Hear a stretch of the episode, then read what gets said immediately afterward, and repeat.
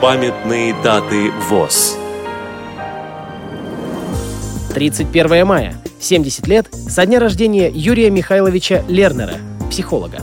3 июня. 110 лет со дня открытия первого русского съезда по педагогической психологии. Программа подготовлена при содействии Российской государственной библиотеки для слепых –